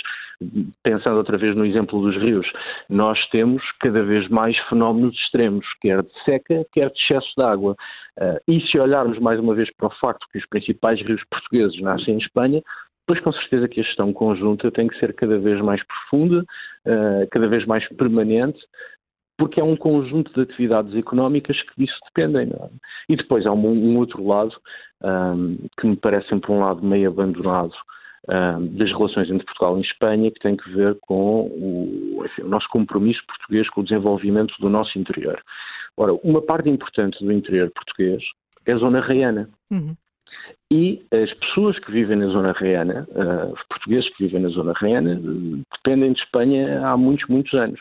Uh, havia aquele lado caricatural que creio que já foi referido há pouco uh, no programa, que nós portugueses íamos à Espanha comprar caramelos e os, os espanhóis vinham a Portugal comprar atoalhados, mas, mas, até isso mudou, não é? Boa parte dos portugueses que vivem na zona reana abastecem quer as suas viaturas automóveis, quer os seus veículos agrícolas em Espanha. Uh, este ano que passou, 2022, vimos também que uma parte importante dos portugueses que vivem junto à fronteira vão à farmácia em Espanha, não só porque lá ainda há medicamentos com falta em Portugal, isso tem sido noticiado em Portugal, mas sobretudo porque lá é mais barato. Há um conjunto de portugueses que vivem na zona reiana que trabalham e têm a sua residência fiscal em Espanha porque a carga fiscal é mais baixa em Espanha. Portanto, até neste, neste enfim, não sei se chamar-lhe desígnio nacional, mas pelo menos é um tema recorrente em Portugal, que é o do desenvolvimento interior. Quer, quer do norte de Portugal ou Algarve, uma parte importante do interior é a zona reiana e essa zona reiana, do ponto de vista económico, do ponto de vista social, tem uma relação estreitíssima com Espanha. E, portanto, acho que as relações são hoje muito melhores, muito mais normalizadas e, do meu ponto de vista, faz sentido que assim seja. Aliás, opinião minha, creio que deveria ser aprofundado até. É, devia ser aprofundada até nessa, nessa matéria. Eh, o facto de terem coexistido eh, líderes da mesma família política eh, nos dois países tem facilitado as relações. Só para falarmos do período democrático, houve vários momentos em que isso aconteceu.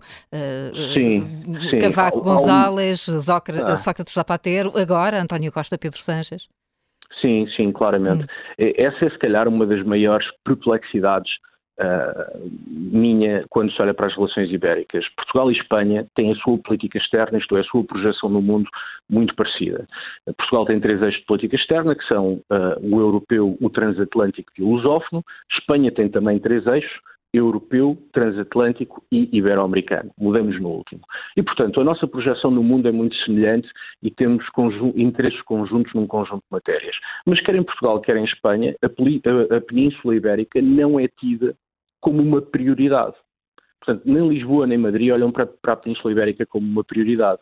Isso faz com que, como há pouco estava a dizer, um, as relações uh, uh, Lisboa-Madrid dependam da afinidade e até da cumplicidade que se estabeleça entre o Primeiro-Ministro português e o Presidente do Governo espanhol. Tivemos bons momentos uh, com o Durão Barroso e Aznar, tivemos bons momentos uh, bons momentos, refiro-me à relação ibérica, um, com Sócrates e Zapatero, Agora, com António Costa e Pedro Sánchez, essa relação também, enfim, é próxima, coisa diferente é saber se ela funciona, mas, mas enfim, as relações entre Portugal e Espanha dependem em grande medida da personalidade e das relações que se estabeleçam entre o chefe de governo em Portugal e o chefe de governo em Espanha, porque não há, e nunca houve em democracia, uma estratégia conjunta para a Península Ibérica e não há, quer em Portugal, quer em Espanha, o interesse de fazer da Península Ibérica uma prioridade.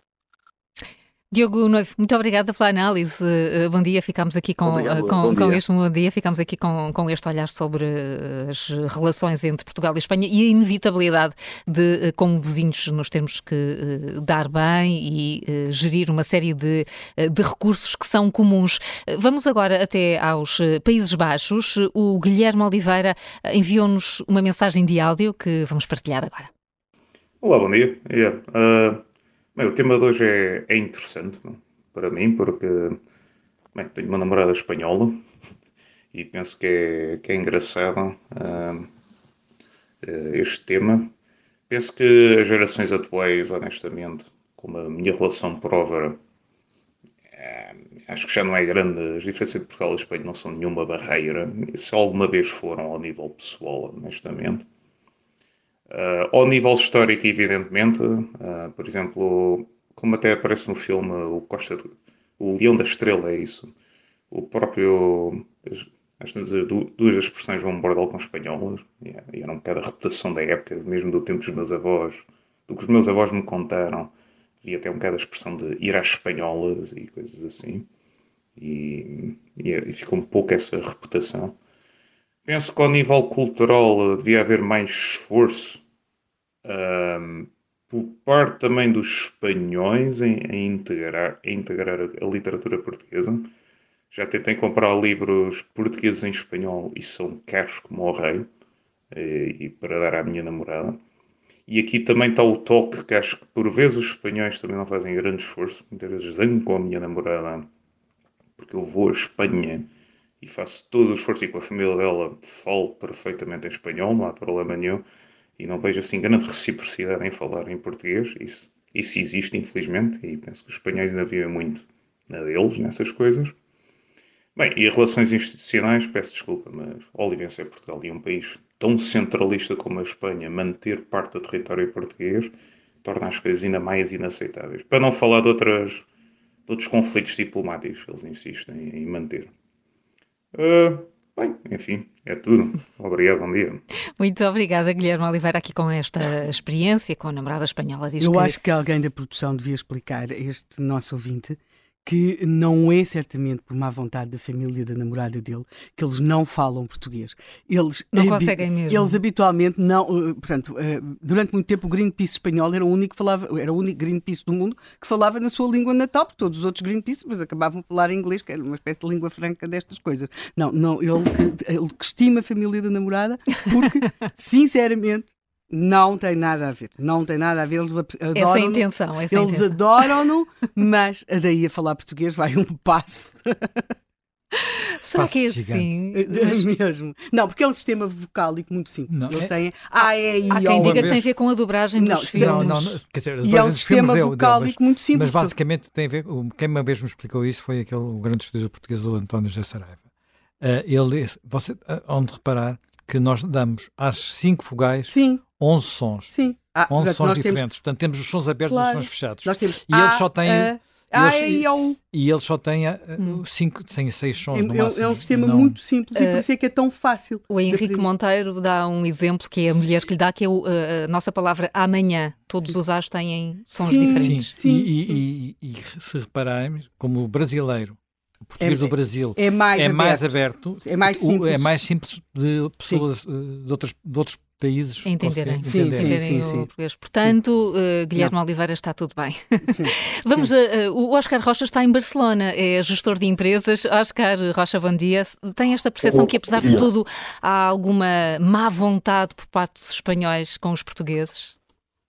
Uh, Deixa-me falar um pouco da dificuldade. Eu estou em Espanha desde 2006, hum. conheço muito bem, trabalhei vários, vários anos na Galiza, em Madrid, na Andaluzia, na Catalunha, e posso dizer que uh, as situações, eu, eu dividiria a Espanha em duas situações. Madrid e o resto da Espanha. O resto da Espanha olha como um país excelente para passar férias, agora nomeadamente. Procuram intensamente informação sobre Portugal uh, e veem Portugal como um país amigo, como algo, como, no fundo deve, deve ser a, relação entre os vários países. Os, os castellanos olham para Portugal de uma forma talvez distinta e, e uh, um bocado com o facto de serem a capital e, no fundo, vocês há bocado falavam da, uh, da questão uh, do Mourinho. Uh, Oscar Rocha, vou-lhe vou pedir desculpa, vou interrompê-lo porque estamos mesmo com muitas falhas na, na, na, na, ligação. Não sei se é possível retomar esta, esta chamada ou se se pode afastar um pouco do telefone. Será que ajuda? Pode só experimentar, Oscar, antes de tentarmos restabelecer a ligação? Penso que também caiu a chamada, vamos corrigir isso. Enquanto isso, temos outra opinião, uh, são várias dos nossos ouvintes. O Carlos Santos, uh, que está em Setúbal, é técnico de arquivo, tem uma mensagem de áudio que nos enviou. Bom dia, eu como nasci em Vila Real, vivi em Vila Real até os meus 25 anos, ia muitas vezes à Espanha, Galiza principalmente, mas também conheço Astúrias, o norte de Espanha, Madrid, e nunca tive problemas em nenhuma dessas regiões por ser espanhol. Andaluzia muito menos, portanto não não estou a ver o que é que, qual é o mal do nosso selecionador espanhol. Acho que não há mal nenhum. Todos os dias, muitos espanhóis atravessam a fronteira para irem trabalhar para Miranda Douro e para Chaves. Muitos mirandeses trabalham em Espanha. Muitos flavienses trabalham em Espanha. E que eu saiba, nunca houve nenhum incidente. Agora, com, com os tios do eixo Cascais de Lisboa tenham medo de Espanha, isso é outro assunto. Mas Portugal não é só o eixo Cascais de Lisboa, não é? Há muito mais do que isso, porque o ser humano tem medo desconhecido e como o eixo Cascais de Lisboa não conhece o país, pensam que, que estamos em guerra. Mas não, pá, vive tudo em paz. A cidade de Chaves e Verim tem um protocolo muito interessante de cooperação, mas claro, como o, o, o Lisboeta não sabe onde fica Chaves, também muito menos sabe onde fica Verim. Portanto, é normal que não seja notícia. Mas pronto, olha, corra tudo bem ao nosso selecionador, que a equipa ganhe, que é isso que nós queremos. Mas não se preocupem, não vamos ser nada invadidos por espanhóis, isso já acabou. Já lá vai esse tempo. Democracias não fazem guerras umas com as outras.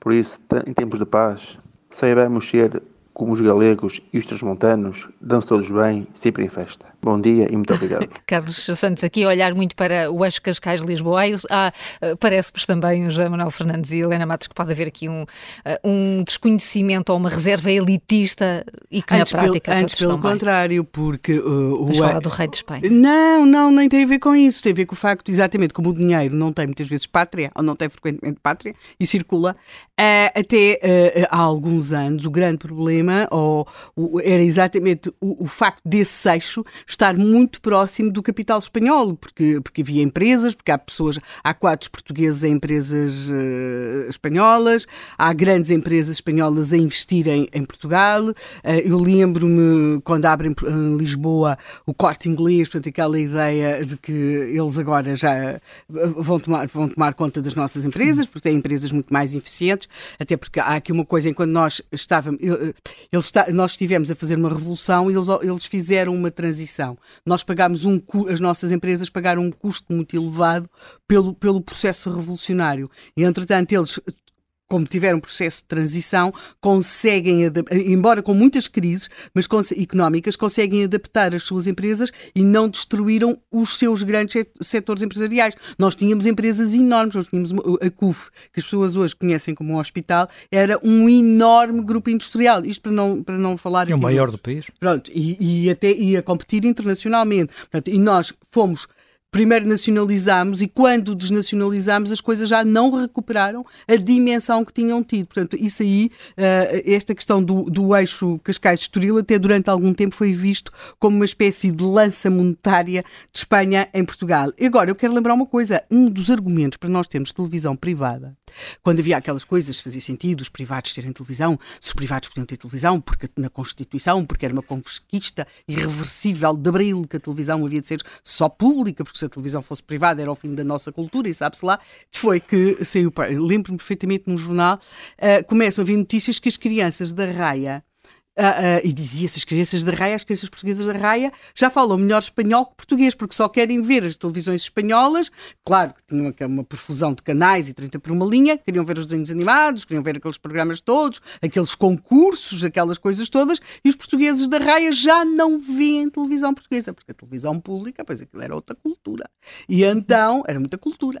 E então uh, foi um dos argumentos para nós, este argumento muito patrioteiro, muito patrioteiro, por assim dizer, de que as criancinhas de raia já não falavam português, para nós termos televisão privada, foi uh, que, que, que, as criancinhas de raia já só hablavam. Já não falavam. José Ribeiro Castro, uh, uh, enfim, conhecemos uh, muito bem, foi, foi presidente do CDS, deputado, eurodeputado, é presidente da Sociedade Histórica da Independência de Portugal. Bom dia. Bom dia, como Bom dia. É, é possível falar da relação entre Portugal e Espanha sem falar de Olivença? É possível, mas, mas podemos falar à vontade. Uma das coisas que, que conseguimos é que se eh, consegue falar eh, enfim, com, mais, com mais calma, e pelo menos é nisso que eu mantenho, naquilo que não é, como eu chamo, a agenda Tarzan, mas uma agenda de diálogo que permita avançar aquilo que são os nossos interesses. No, no, mas, mas, será sempre uma, uma pedra no sapato, ou algo, é, é, aquela, aquela questão que não se, somos família, mas não se fala sobre este assunto? É nesta fase que estamos? Pois, esse, esse, é o problema. Bom, a história não se pode apagar, não é? Quer dizer, a história é o que, é o que foi, não é? E, portanto, de facto, os territórios mudam de mãos por guerras e, portanto, no princípio do século XIX, num prolegómeno do que viriam a ser as invasões francesas, eh, o Godoy, que era primeiro-ministro de Espanha, eh, toma conta de uma série de praças alentejanas e depois guarda o Olivença. Portanto, houve essa mudança. E depois, enfim, as, as, guerras napoleónicas, a guerra peninsular continuou, como sabemos, até ao Congresso de Viena, a derrota definitiva de Napoleão, e aí é, é definido uh, a restituição de uma, de uma, série de territórios e, portanto, os quais Olivença, isso nunca foi cumprido. Portanto, isso é uma questão que existe. Portanto, Olivença, de facto, é uma pendência política e diplomática entre uh, o Estado português. E eu creio que a posição jurídica do Estado português é correta. É? Portanto, acho que nós, não devemos alterar. Agora, também não devemos declarar a guerra à Espanha por causa disso. E, uh, e, e, temos é que ter atenção ao relacionamento com a Olivença. Quer dizer, durante muitos anos, e eu, eu creio que esse é o, o processo que nós, enfim, pessoas, sobretudo oliventinos e eu próprio, estamos empenhados a, a trabalhar, eh, é, é quebrar um, um costume que se instalou praticamente ao longo dos 200 anos, que é não ver Olivença. Portanto, hum. como, como, estava a dizer, não se fala, não é? Eh, como estava a dizer, não se fala. E, portanto, é como se, se, nós, porque reclamávamos Olivença, e Olivença estava na posse de, Espanha, não pudéssemos ver Olivença. E, portanto, não, aliás, os oliventinos mais conscientes é disso que se queixam. Eh, não tanto que, que Godoy tenha conquistado, mas que Portugal os tivesse abandonado. Eles têm essa sensação. Até porque tinha sido destruída a ponte, portanto os contactos não eram diretos, agora há ponte outra vez desde o final do século XX. E, e, e, o trabalho que estamos a fazer é um trabalho de biculturalidade, de bilinguismo, e depois o futuro logo se vê, não é? Portanto, e, portanto, é, é logo se vê é quando há cimeiras ibéricas, enfim, e outros encontros mais, eu, mais eu informais. Eu chamo cimeiras luso-espanholas. Eu, eu, diversamente da Helena Matos, ibérico nem o presunto, nem o porco. O porco, o porco, é ibérico, o porco não é ibérico, o porco é, é o porco preto alentejano. E o porco, que nós chamamos também o porco montado, que aliás, justiça aos espanhóis, eles fazem a cura do presunto muito melhor do que nós, nós fazemos. Mas, enfim. É, uh, e, portanto, eu chamo cimeiras luso-espanholas, não é? E, e acho que, que, devemos ter eh, excelentes relações com a Espanha, eu tenho muitos, eh, acho que isso é fundamental eh, para nós, temos boas relações com a Espanha. Agora há uns problemas, portanto, há isso, enfim, não é, não é, não é, não é olivença, nós temos problemas com os rios, temos às vezes problemas de, de, de competição de interesses no, no, no, no, território peninsular e, portanto, devemos ter uma, uma grande cautela na afirmação dos nossos próprios interesses que não se confundem sempre com os de Espanha. E tem havido essa cautela, porque ainda, ainda há pouco o Diogo Noivo uh, chamava a atenção para a forma como as populações reianas uh, dependem muito mais uh, de Espanha do que, do que de Portugal e como isso contribui para as nossas assimetrias. os interesses de Portugal são sempre defendidos nestas matérias. E não estou a falar só da população rena, estou a falar da influência dos, do, do, do, poder económico espanhol, que é muito superior ao nosso. Bom, eh, eu acho, como posição de princípio, que nós devemos ser amigos de Espanha. E, e acho que a amizade com Espanha uh, é essencial. E, e, bom, mas é preciso também que Espanha seja nosso amigo. Bom, e, e, portanto, eu costumo dizer que quanto mais vizinhos, mais amigos. Nós temos problemas quando uh, querem pôr o pé na, na, na nossa terra ou, ou, contestam a nossa existência. Nós somos o, o, o, mais antigo dos reinos da Península, a verdade é essa. A Espanha é uma coisa bastante mais recente do que Portugal, fundado no século XII e com fronteiras estáveis desde o século XIII. Bom, uh, agora, uh, depois, nós somos bastante incompetentes em matéria de políticas de território. Nós temos, dizer, a desgraça do nosso interior, portanto, as zonas raianas, não tem nada a ver com os espanhóis. Somos nós que somos completamente incompetentes. Nós, nós, nós, nós tratamos mal, de facto, as zonas da raia. Uh, Bragança, Guarda, Castelo Branco, Porto Alegre. Porto Alegre é uma, uma, desgraça. Qualquer dia só falta designar a pessoa que vai lá apagar a luz, porque o, o abandono do poder central é total e isso continua.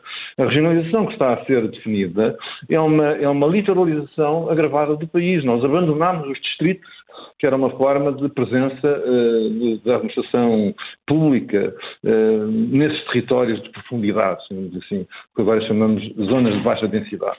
Portanto, bom, e aí os espanhóis de facto são mais atraentes. Se o, se o TGV passa ali ao lado de, de, Bragança, as pessoas podem começar a ir mais a Madrid do que a Lisboa. Portanto, nós também temos uma política ferroviária desgraçada, agora parece que ia mudar, assim, vamos ver. Uh, portanto, bom, mas há muitas áreas que nós temos que trabalhar com a Espanha. Por exemplo, Sim. as questões das uh, interligações uh, elétricas e, e ferroviárias. Enfim. A, ligação, a ligação ao resto da Europa faz-se através de Espanha. Nós até devíamos dispor de uma servidão de passagem através de Espanha, porque é através de Espanha que nós chegamos à França, à Alemanha e ao resto da Europa. Isso, isso, isso é essencial. Isso é essencial. José Ribeiro, há, outras, sim, sim. há outras questões em que somos diferentes. Por exemplo, a nossa política da língua não se pode confundir com a política da língua espanhola. Eh, é diferente. Eu vi um ouvinte que dizia que as políticas externas são iguais. Não, não são bem iguais, são próximas, mas a Espanha tem uma política mundial que é europeia e americana. Nós temos presença um pouco por todo o mundo, porque isso, as histórias dos países são diferentes e, portanto, os laços e as relações são diferentes. E nós devemos eh, preservar essa especificidade que dá alguma. é um capital político importante no quadro europeu. Uh, o José Ribeiro Castro será uh, certamente o nosso convidado esta manhã, o único capaz de comentar a escolha de um selecionador espanhol para a seleção portuguesa. Uh, independentemente da pessoa, passa-se quebra-se aqui um, um laço, há o risco de quebrarmos um laço da seleção do, dos portugueses com a seleção por haver um espanhol agora no comando técnico? Não sei como é que vai a opinião pública reagir, não. Uh, eu tenho pena que não sejam portugueses. Portanto, não, há muitos anos nós tínhamos selecionadores portugueses. Uh, tivemos no passado dois brasileiros, uhum. o Otto Glória, no tempo glorioso de, de 1966, e mais recentemente o Scolari, que era muito, uma figura muito pitoresca e, e muito, muito com uma boa relação connosco. E depois tínhamos tido selecionadores portugueses, não é? E, e acho, acho, acho pena que a, Federação Portuguesa de Futebol não tenha encontrado um treinador português para ser o selecionador. Essa seria a minha preferência. Agora, não tenho nada contra o Sr. Roberto Martínez, enfim, que fez um bom trabalho aparentemente uh, à frente da Bélgica, ainda que de facto um ouvinte disse aí, uh, ainda não ganhou nada, não ganhou nada, portanto não, não, não tem propriamente credenciais. Mas a Bélgica nos últimos anos tinha subido um pouco, não sei. Não, não, não, não vou... Ou seja, é mais importante os resultados do que propriamente a nacionalidade do treinador. Tratemos, tratemos da, da, da, da política séria e isso, isso, é um bocadinho folclore. É, e, portanto, ainda que gosto muito de jogar futebol com a Espanha e ganhar. Como aconteceu da última vez, perder, não, não gosto tanto. Não gosta tanto. E, é, mas não é por, por, por, por, por raivas, é porque, pronto, depois de, do resultado vamos beber uns copos e uns abraços e rimos muito e pronto. E, e, e, e fica tudo melhor. José Ribeiro é, Castro. Mas, sim, sim. Uh, mas, mas, portanto, o trabalho que fazemos da Olivença não procura uh, hostilizar a Espanha, procura afirmar a matriz portuguesa daquela terra e, e portanto, construir uma base que para o futuro uh, permita, uh, enfim, apoiando os, os, que se aproximam dessa matriz, que é muito bonita, e é isso que nós devemos fazer. Não é? E, foi, e, e deixamos isso, aqui muito claro. E por isso eu defendo que devemos olhar para a Olivença declarando de uma forma unilateral que para nós a Olivença é território português sob a administração espanhola. E se seguirmos essa fórmula, não temos nenhum problema em trabalhar com as autoridades espanholas em Olivença, sobretudo o que seja de, de interesse comum. Posição muito clara. Só uma nota. Sim. Eu não sei quantas pessoas aqui conhecem Olivença. Quem não conhece, recomendo que conheçam. É. Uh, quem não conhece, até porque quando nós entramos em Olivença, percebemos que é diferente de Espanha. Uh, quer dizer, uh, as casas mais recentes são já muito parecidas com as casas da Andaluzia. Mas quando nós chegamos ao centro histórico e vemos os monumentos e vemos os portais manuelinos, aquilo não é Espanha, aquilo é Portugal. Percebe-se isso em termos de, do ambiente. O que não acontece quando nós muitas vezes passamos a fronteira. Quem passa de Valença para Tui entra num país diferente. Uh, quem passa de Alvas para Olivença fica ali, não é como passar de Alvas para Badajoz. É mesmo uhum. diferente. Muito bom, muito E agora curioso. com a ponte, como é que se chama? Ponte, ponte de. Ponte, ponte de ajuda. Ponte, ponte de ajuda, ponte de ajuda reconstruída é muito fácil lá chegar. É. Mas eu, eu, eu, confirmo exatamente o que disse o Manuel Fernandes e o que eu recomendo às pessoas que falam muito Olivença é que vão lá, não, em vez de se porem a bater no peito, tipo Tarzan, Olivença é nossa, visitem Olivença, hum. falem com as pessoas, entrem no comércio, façam cooperação cultural, cooperação económica, isso é que é importante. Comam por lá, come-se também bem. E, e é bacalhau com grão, se calhar, não? Bom, e além da vila, tem aldeias belíssimas, tem uma, um plano de água extraordinário no norte da, da Alqueva, em Vila Real, portanto tem muito para ver, tem património ambiental também nas montanhas para fazer parapente para quem gosta. Eh, é, é, é muito interessante e vale muito, muito a pena trabalhar essa aproximação. Fica essa, fica essa sugestão, José Ribeiro Castro. Muito bom dia, muito obrigada. Bom dia, muito eh, obrigado. Bom dia. Uh, Helena Matos, a forma como até uh, José Ribeiro Castro fala uh, de, de, Valença, parece que estamos mesmo a entrar numa idade adulta na, na relação com a Espanha. Quer dizer, é óbvio, não é? Quer dizer, não vamos agora. eu acho que as pessoas têm que perceber uma coisa. A história é o que passou. Eu tenho, aliás, muita dificuldade em perceber estas pessoas agora que pretendem uh, reescrever a história e fazer, como não têm grandes propostas para o presente nem para o futuro, uh, assanham-se com o passado e querem fazer de conta ou ajustar contas com o passado ou fazer de conta, o que ainda é mais extraordinário, que o passado foi outra coisa ou que o passado estava errado. O passado estava tão errado quanto nós estamos, são as circunstâncias do tempo. Nós só estamos aqui eh, como país independente, porque houve em Portugal, sobretudo uh, um determinado tipo de elites, que tiveram um entendimento da afirmação de um Estado. O Zé Manuel refere é, é um episódio realmente doloroso. É, é, difícil explicar. A morte de Inês de Castro não tem nada a ver com moralidade nem com nada dessas coisas. Tem a ver com o problema da influência da família de que Inês de Castro provinha junto do príncipe herdeiro português e em que medida é que essa família podia pôr em causa a, a, a, afirmação de independência daquilo que ainda era. Estávamos a falar em tempos ainda relativamente precários. Portanto, é, nós só percebemos boa parte da nossa história a partir dessa determinação de afirmação do Estado. Nós hoje somos um Estado consolidado e, portanto, há determinado tipo de preocupações que não temos, temos outro tipo de preocupações. Uh, portanto, uh, o, cada, nós não podemos nunca querer julgar o passado pelos nossos olhos. A padeira de Algebarrota, que nunca terá existido naqueles termos, mas vamos encontrar heroínas femininas com o mesmo tipo de. mas com pão, ou com paz de forno, ou, ou com azeite, aqui, como o caso da Dela Del Martins, noutros países com outro tipo de coisas, a lutarem pela afirmação de independências, de afirmação de nacionalidades, porque faz parte do imaginário. Todo, mas todas as épocas têm isso. Nós não nos podemos imaginar que estamos aqui uh, desprovidos. Não, cada época tem as suas coisas, tem as suas características, tem as suas afirmações, tem as suas causas e tem essa ideia de que o, o, o, preconceito é algo terrível, como se nós saíssemos todos de manhã de casa, tipo uma tábua rasa, sem, sem termos uh, disponíveis para começarmos a perceber o mundo naquele momento, quer dizer, é uma coisa muito, um, muito infantil e muito, muito vaga, vaga no sentido uh, castelhano do termo, que é o nosso tolo.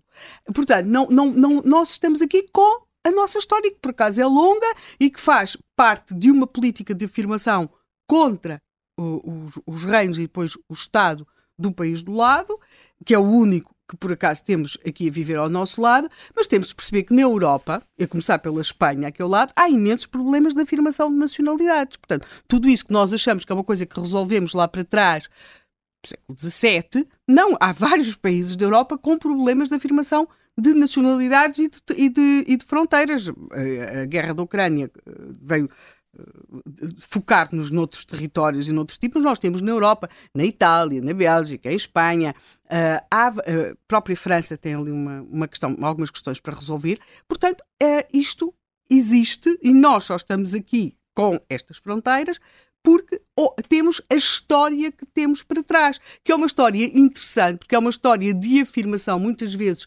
contra, portanto, a afirmação nós não somos Espanha, ou não queremos ser Espanha, ou não queremos ser Castela, mas é também a expressão da necessidade da convivência, porque aquilo que nós vemos é como se passa do conflito em terra, e no mar, às vezes, para a necessidade de negociar, de fazer acordos de paz, de ter políticas, que na época era assim que se fazia, de políticas de casamentos ou de acordos mais tarde, porque é necessário. Quer dizer, quando uh, nós, por exemplo, é muito importante a questão, quando presidente, os presidentes da República começam a ir, por exemplo, a umas feiras internacionais já em Espanha e vão, esta questão destas visitas, por exemplo, uh, e uh, o cuidado que houve, e às vezes esse cuidado até é maior. Nem sempre as relações são melhores quando os, as coisas, quando os dirigentes são do mesmo partido. E, mas houve sempre um cuidado, houve sempre pode dizer que houve um, um, cuidado, muitas vezes, de não imiscuir cada um dos problemas do país nos problemas do país do outro. Eu referi aqui há bocado quando foi da questão do terrorismo, uh, mas, por exemplo, quando Humberto, um dos problemas da morte de Humberto Delgado é que ele é morto em Espanha.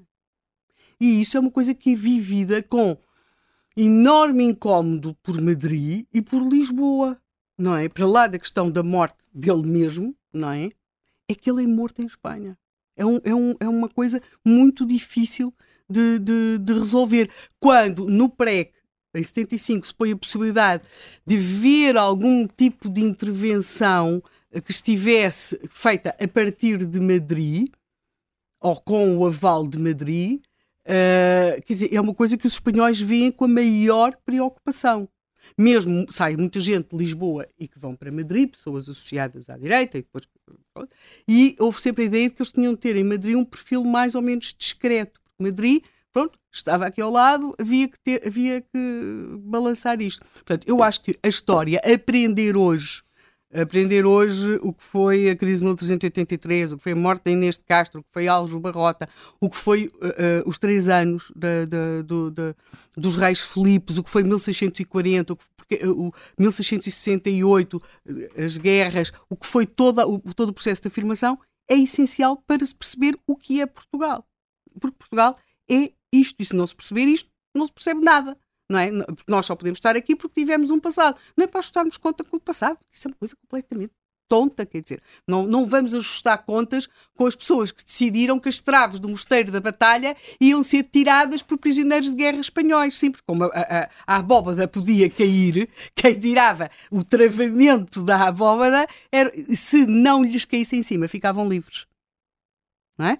Portanto, uh, eu depois, só e apenas para acabar, há só uma coisa que eu gostava, assim, antes de morrer, ver resolvida. Porque é uma coisa que ouço falar desde que me lembro, que é a questão da bitola ibérica, que é aquela questão da ferrovia. Bitola luso-espanhola, vale. É, mas chama-se mesmo bitola ibérica. Sei, eu sei que sim. Os espanhóis não têm em toda a sua rede, como têm TGV, no TGV, como queriam inaugurar aquilo muito depressa, reza a lenda, adotaram a bitola europeia. Nós não sei se vamos ter TGV, se não vamos ter TGV, mas esta questão desta bitola, a mim parece. Ah, pois às vezes Bruxelas diz podemos, que é muito bom, podemos continuar com esta bitola, é uma bitola diferente, com Sim, a distância dos carris. A distância. Portanto, que não tem origens eh, num nacionalismo, como nós às vezes achamos, mas por outras questões, mas eu acho que, pronto, não sei, gostava de ver resolvida isto, ou que dissessem, é ótimo vocês terem essa bitola única no mundo, a mim parece-me que não, mas pronto, uh, ou então mudarmos de bitola, ou migrar na questão da bitola, mas pronto, não sei, era só isto. É, a razão da bitola ibérica é a mesma razão da bitola russa porque é, é a forma de os comboios não poderem passar de França para, Mas não há quem passar... diga que os espanhóis também achavam, aqui não dos russos, não é? Mas que os espanhóis achavam com aquela largura de carril que seria mais fácil para os comboios circularem. Sim, mas, subirem, mas não fácil. acho que tem, tem sobretudo motivos de defesa, de não é? De ser invadido, Portanto, é é preciso mudar de, para, complicar as invasões, não é? Porque, sobretudo, uma invasão feita é com comboio. de comboio não. A guerra Pois, civil russa foi ganha porque, os, porque os, os, os, os vermelhos dominavam as linhas de comboio, não é? Portanto, e os brancos não. Uhum. Portanto, eh, o, o- o- enfim. eu Mas não acho que, gostava, enfim, de, quando morresse, já de ver isto da bitola resolvido. não creio que vá acontecer. É um Porque apesar de tudo é muito. Porque, Começámos a falar de muitos vá espanholas e acontecer. acabamos a Não creio que falar vá acontecer e não creio que seja por causa de Espanha, porque Espanha está a mudar a bitola. Exatamente. Portanto, não é, E o TGV é uma- mudou. Quer dizer, a partir do TGV, e depois, como há outros comboios a circular nas mesmas linhas, eles não podem dar ali com os comboios que têm assim umas. umas uma- uns rodados que, vão, que alargam e encolhem à, à vontade de- do freguês. Eu acho que é muito interessante sempre estas coisas, independentemente. Por exemplo, ainda há bocado houve aqui um ouvinte que falou de Verim, que fica ao pé de Chaves. A maior parte das pessoas não conhece Verim. Eh, eu conheço Verim, devo dizer, também só porque já fiz várias vezes os caminhos de Santiago e há um caminho de Santiago Que passa que por- passa por Verim. Eh, e portanto, aliás, comecei em Verim e fui até Santiago. E quando lá cheguei, descobri que, do- que mesmo, mesmo que lá da Verim há um castelo, que é o Castelo de Monterrey, que foi construído por Dom Afonso Henriques. Portanto, só que quando foi o Tratado de Tui, eh, a Galiza ficou separada e, eh, e pronto, e Dom Afonso Henriques entregou vários castelos, nomeadamente aquele. E nós não temos, quer dizer, nós ignoramos muito estas coisas, quer Hum. dizer, temos muito pouca noção de, de como estes espaços andaram ao mesmo tempo próximos e misturados. Quer dizer, quantas pessoas também, como ainda há bocado dizia a Teresa, dizia a Helena, desculpa, Helena, eh, que o Gil Vicente também escrevia em castelhano. Quer dizer, não, quando, Camões. o Cam- Camões menos, mas o Gil Vicente escreveu, muito. escreveu, escreveu, escreveu. Escreviam, quer dizer, não, não, há, não, não, não se tem muito esta, esta, esta ideia. Agora, eh, é, nós temos aquela percepção e temos de ter noção de que os portugueses em geral percebem espanhol e falam portunhol, os espanhóis não. Mas não é Não, por nacionalismo, é mesmo Mas por não é questão mesmo, é mesmo porque é difícil. E, e se formos, por exemplo, à Catalunha, a Catalunha para mim é muito mais difícil de entender. Eu não consigo entender catalão. Não consegues entender. Eu- Pensa em eu francês. português. Pensa Pois, em francês. mas, acho muito eh, parecido. eh, pois, tenho Muda que o chip para francês. Sim, mas eu tenho dificuldade em perceber o catalão, mas percebo que o som é mais parecido com o nosso. Uhum. O som, a sonoridade é mais parecida com e há palavras que são, que são iguais. Sim. Eh, portanto, eh, e eu, a, primeira vez que lá estive em Barcelona, de Acaba tudo em que, havia- que estava a falar é. português e que eles estavam a entender o que eu estava a dizer.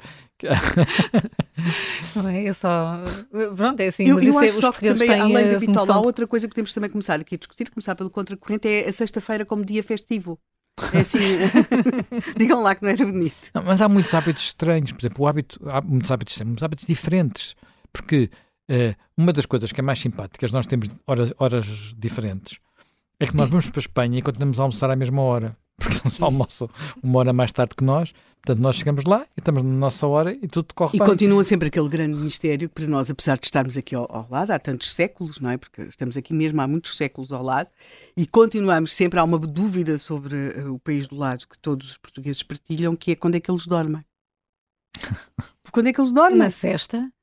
Pois, mas eles também já não fazem Pois assim não cesta. fazem. de- de- de- de- de- mas eh, já não fazem assim cesta. Mas quando é que eles dormem? Porque têm aqueles horários, têm aquelas coisas, não é? Portanto, continua a haver grandes mistérios para descobrir de um lado e do outro. Aquela importância que teve em Madrid, eles poderem manter os bares abertos, Sim. aquela guerra com a Ayuso, que depois até lhe deu a vitória que deu, ajudou vitória no tempo do Covid, é muito espanhola.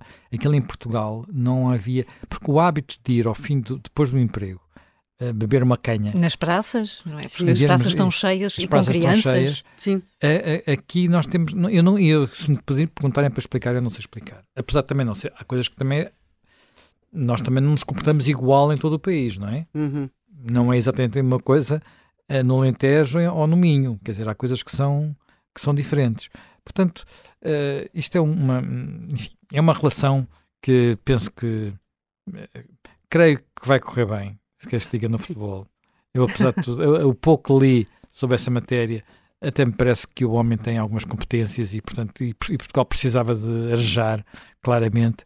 Portanto, eh, e ao contrário do que muitas pessoas dizem, eu não, não, não, não creio que nós sejamos a fábrica de treinadores que por aí se, por isso a mitologia alimenta, não creio. De facto, houve, houve um momento em que um treinador português conseguiu muito sucesso, mas se vimos bem, bem, bem, bem, bem, não encontramos muito mais. Já perdeu esse sucesso, pelo menos o sucesso que teve. Uhum. Estou a falar de José Mourinho, naturalmente, porque ele revolucionou ali umas coisas que ninguém fazia na altura uh, e agora estão, em, estão, digamos, em recessão. Exceto no Brasil. Grande exceto, histórico. Exceto no Brasil. Grande Enfim, eu estou a ser muito pouco patriótico, mas. José Manuel sou... Fernandes pronuncia-se sobre uh, os treinadores portugueses de futebol. Uh, vamos eu, já tirar esta declaração para os nossos noticiários. Eu acho que vamos já tirar esta declaração e podem acrescentar que a Helena Matos gostava. Não é por nada, mas tenho saudades das conferências de imprensa do Jorge Jesus, pronto. É. Pensava que era da Vitória Ibérica. Bom, não, mas agora em turco também é sempre mais interessantes. Ai, claro. É, mas em espanhol também dão é, bons qualquer língua, porque, porque o homem é, é, é, conforme diziam os espanhóis, de, de, qualquer pessoa que fala inglês, há demais és poliglota. Que bem. e depois disto não se diz mais nada. Até amanhã encontra corrente.